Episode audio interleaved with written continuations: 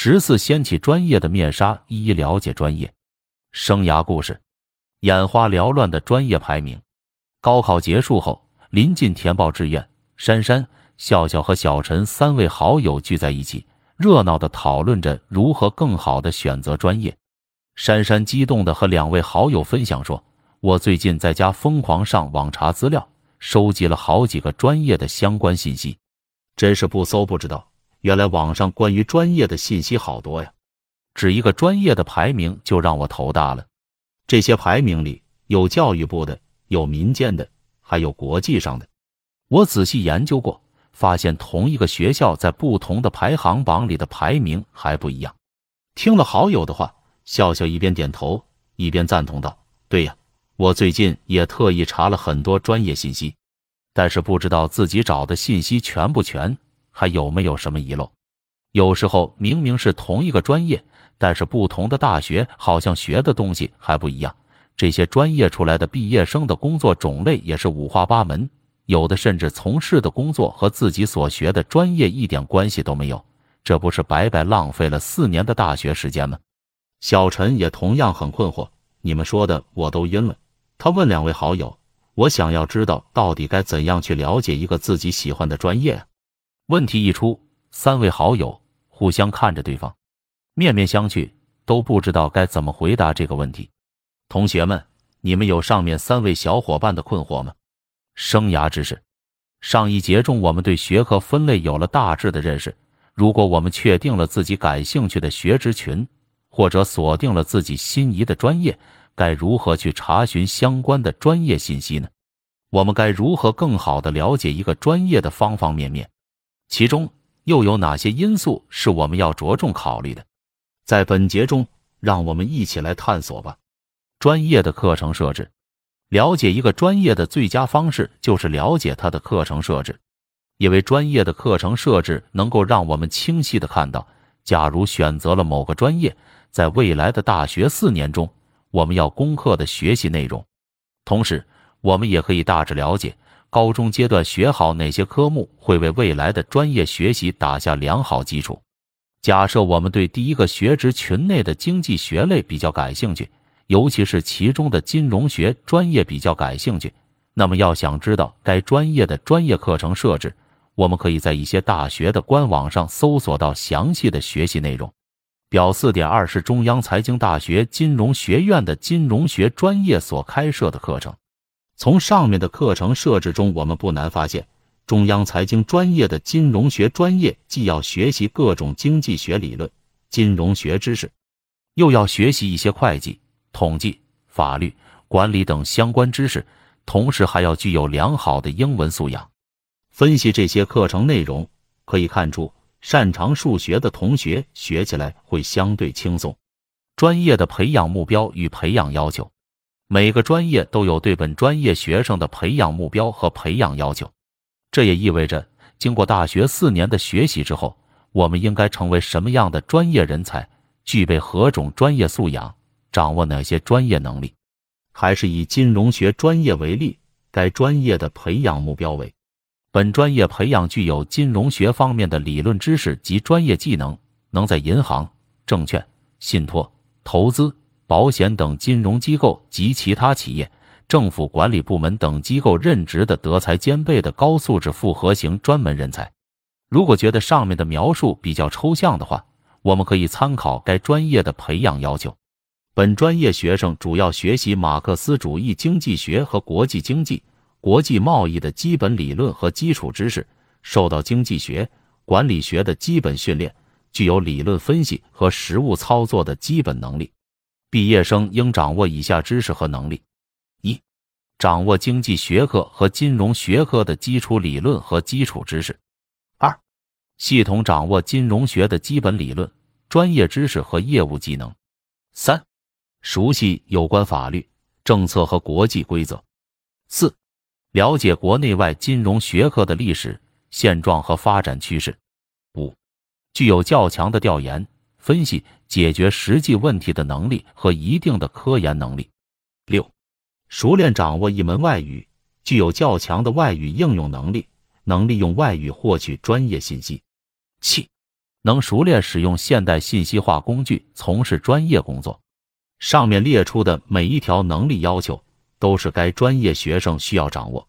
事实上，这些能力也对应着相应的课程设置内容，如第三条能力对应的课程有经济法律概论、国际经济学、国际金融学等。正是通过大学四年这些专业课程的学习，以及必要的实践和训练，我们才能保证自己在毕业时达到该专业的培养要求，才能顺利的进入社会，利用自身所学创造价值。此外，同一个学科，不同学校有不同的专业设置方向。比如上面所说的金融专业，北京大学的金融学专业在课程设置和培养方向上就和中央财经大学略有不同。北京大学规定，金融学专业从大学三年级选择专业开始，专业培养方向主要侧重于货币银行学、国际金融、公司金融、金融工程、投资学与资本市场等领域。除了学科研究方向不同，学校专业的师资实力、录取人数等等都是要考虑的因素。所以在浏览某些专业的培养方案和培养要求时，要综合考虑以上因素。专业的就业前景，就业前景是每个人都关心的一个问题。学习了某个专业之后，未来可以从事的职业都有哪些呢？这些职业都是做什么的？可以去哪些行业？我们对这些职业或者行业是否感兴趣？未来的发展前景如何？这些问题其实都是在选择专业时就要慎重考虑的。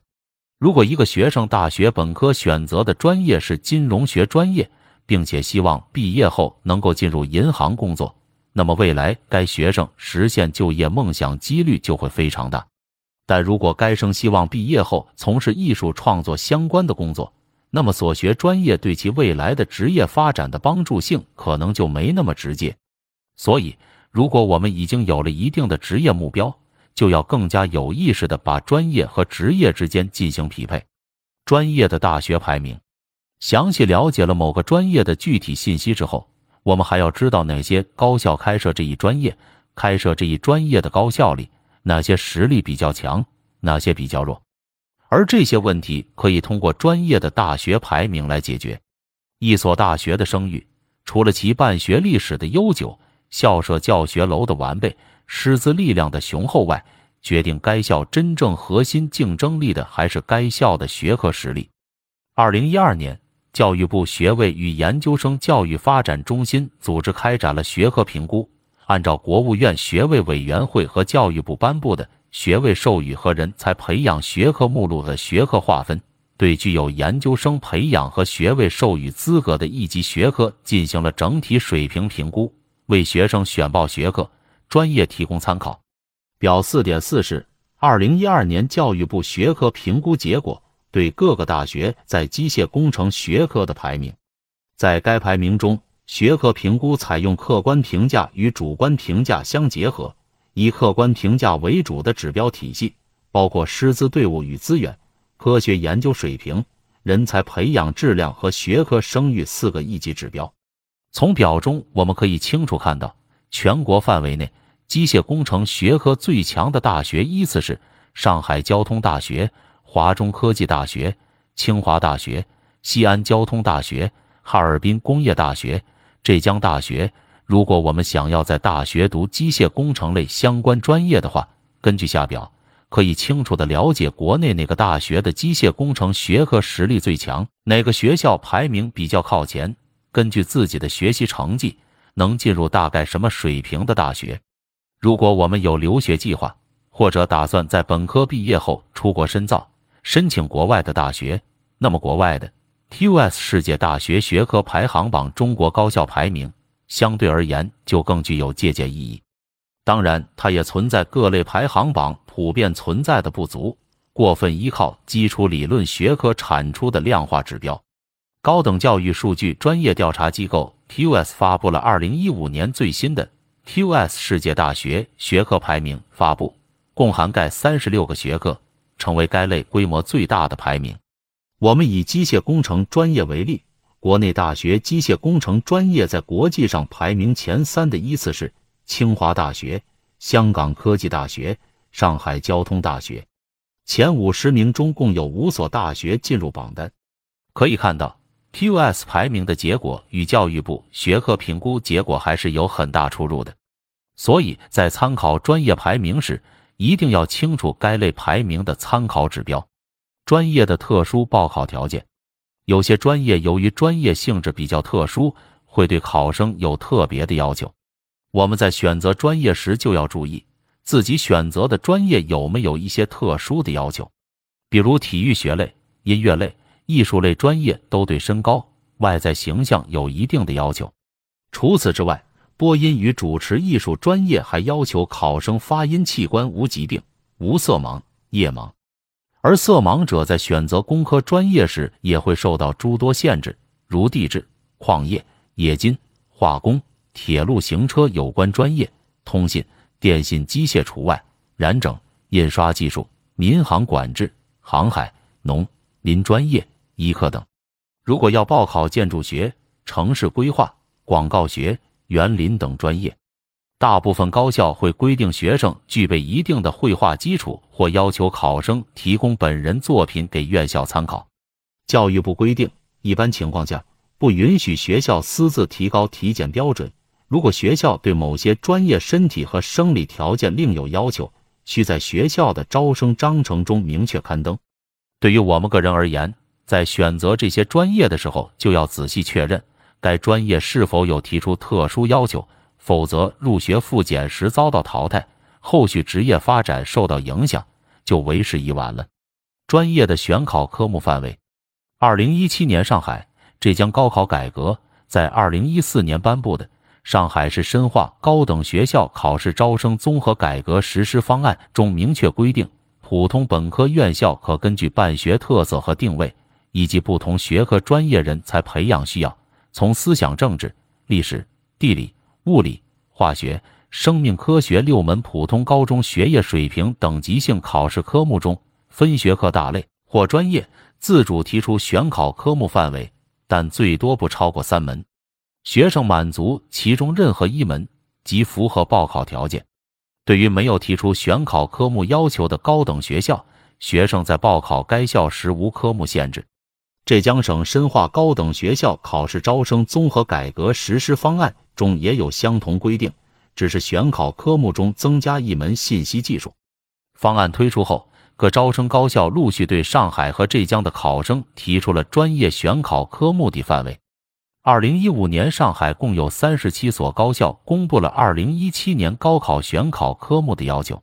其中共有专业招生类别一千零九十六个，提出三门科目要求的有二百八十一个，设计专业类。主要有理学、工学、医学等两门科目要求的有八十五个，仅有物理、化学一种组合，没有其他科目组合要求。设计专业类主要有医学、生物、化工、机械类等一门科目要求的有七十五个，全部仅对物理提出要求。设计专业类主要有工科、电子信息、电气工程、机械类等。没有提出科目要求的有六百五十五个，设计专业类主要有管理、法学、艺术等。表四点六为二零一七年同济大学专业类选考科目范围。二零一五年二月，浙江省教育考试网公布了二零一七年拟在浙招生普通高校专业类选考科目范围的公告，列出了大部分高校专业的选考科目要求。表四点七是东南大学在二零一七年浙江招生的其中几个专业类别对于选考科目范围的要求，比如其中的数学类专业对选考科目的要求为物理、技术和生物。我们只要选考其中任何一门，就可以在填报志愿时申请东南大学的数学类专业。但同时，我们也能看到该校的法学、英语、建筑等专业则对于选考科目范围不限。也就意味着，在填报这些专业时，我们可以不用考虑选考科目。探索活动，专业访谈，请针对自己感兴趣的某个专业进行专业访谈。在下面表格的纵列填上所有你能想到的资源，可以是你的父母、同学、亲戚等，也可以是你利用网络资源找到的专业人员，并向他们进行访谈。了解具体信息，拓展知识。专业选择的其他参考因素，除了从专业的课程设置、培养要求和培养目标、专业排名等几个角度来认识专业以外，还有几个方面也可以作为我们认识某些专业的参考。和尚庙 vs 女儿国。众所周知，在专业选择的问题上，无论是家长、学校、老师，还是我们自己，都或多或少存在一些性别上的刻板印象。很多人认为女孩子还是读文科比较有优势，语言和师范类更适合女生，理工科专业还是更适合男生去学等等。和文科类专业日益发展为女儿国的情况刚好相反。目前，计算机等理工科专业则成了男生的天下，男女比例严重失调，有些学校甚至严重到八二。而绝大多数的工科专业里，男女比例更加极端，在总人数四十人左右的班级里，可能女生人数仅为一到两人，俨然成为稀缺物种。正是现实的职业选择余地和长期夸大的社会观念，导致了专业的性别偏见。致使专业的男女分布严重失衡，许多专业成了和尚庙，而有些专业则变为女儿国。在这种社会心理的影响下，个别专业男女比例失衡的现象越来越严重。我们在选择专业时，也要考虑到这一问题，以免将来进入到大学之后无法适应专业的忽冷忽热。同学们报考专业时，不免会受到时下一些关于冷门专业。热门专业的影响，所谓热门专业，就是指那些人才紧缺、未来就业前景良好、收入可观的专业。专业越热门，报考的人数自然水涨船高；冷门专业则刚好相反。但是，我们还是要问一问自己：某个专业虽然目前看来是所谓的热门专业，但是否一定适合自己？未来是否愿意从事相关的工作？四年之后。它是否还仍然是所谓的热门专业？为什么我们要思考以上这几个问题？首先，热门和冷门都是受社会意识影响所致。今天的热门专业也很可能成为明日的冷门专业，而昔日的冷门专业也可能摇身一变，成为大家争相填报的热门专业。其次，一些同学填报热门专业，可能没有考虑该专业是否适合自己。未来对应的一些行业领域，自己是否会感兴趣？如果对于所谓的热门专业自己完全不感兴趣，甚至学不下去，那么热门专业那些所谓的优势又从何体现呢？最后，热门专业也不一定就是未来好就业的专业，因为社会是不断发展的，对于不同种类人才的需求也会发生阶段性的变化。尤其是所谓的热门专业，很容易因为报考人数和录取人数众多，最终求学求职都面临供大于求的境况，为我们未来的求学就业加大难度。比如，招聘市场上一直最热的计算机类专业，就曾多次上榜成为求职最困难的专业。综上所述，无论是热门还是冷门专业，我们还是要首先以自己的兴趣和能力为优先考虑对象。热门还是冷门可以作为参考，但是还要理性的选择自己的专业，避免在热门专业里遭到冷遇，或者错失冷门专业中的香饽饽。留学也可以很轻松，有些同学希望能够在大学期间出国留学，培养自己的国际化事业。其实很多大学的优势专业会有一些国际合作项目和国际交流项目。这些大学通过与一些国外大学建立友好合作关系，引进国外优势教育资源，给予学生出国交流和学习的机会。学生甚至可以在大学四年毕业后拿到两所大学的学位证书。华北电力大学的电气工程及其自动化专业作为学校的优势学科，就和国外的多所大学建立了合作交流项目。推荐理由。该网站中所记录的学科评估，按照自愿申请参评的原则，采用客观评价与主观评价相结合的方式。所需数据由相关政府部门、社会组织公布的公共数据和参评单位报送的材料构成。通过对相关数据的公示核查，同时还邀请了学科专家、政府部门及企业界人士进行主观评价。在此基础上形成最终评价结果。二零一五年 TUS 世界大学排名之中国高校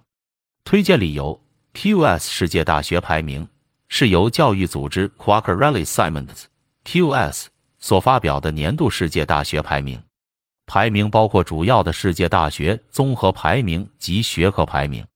在形形色色的各种大学排名中，TUS 世界大学排名。与泰晤士高等教育世界大学排名及世界大学学术排名被公认为世界上三大最具影响力的全球性大学排名。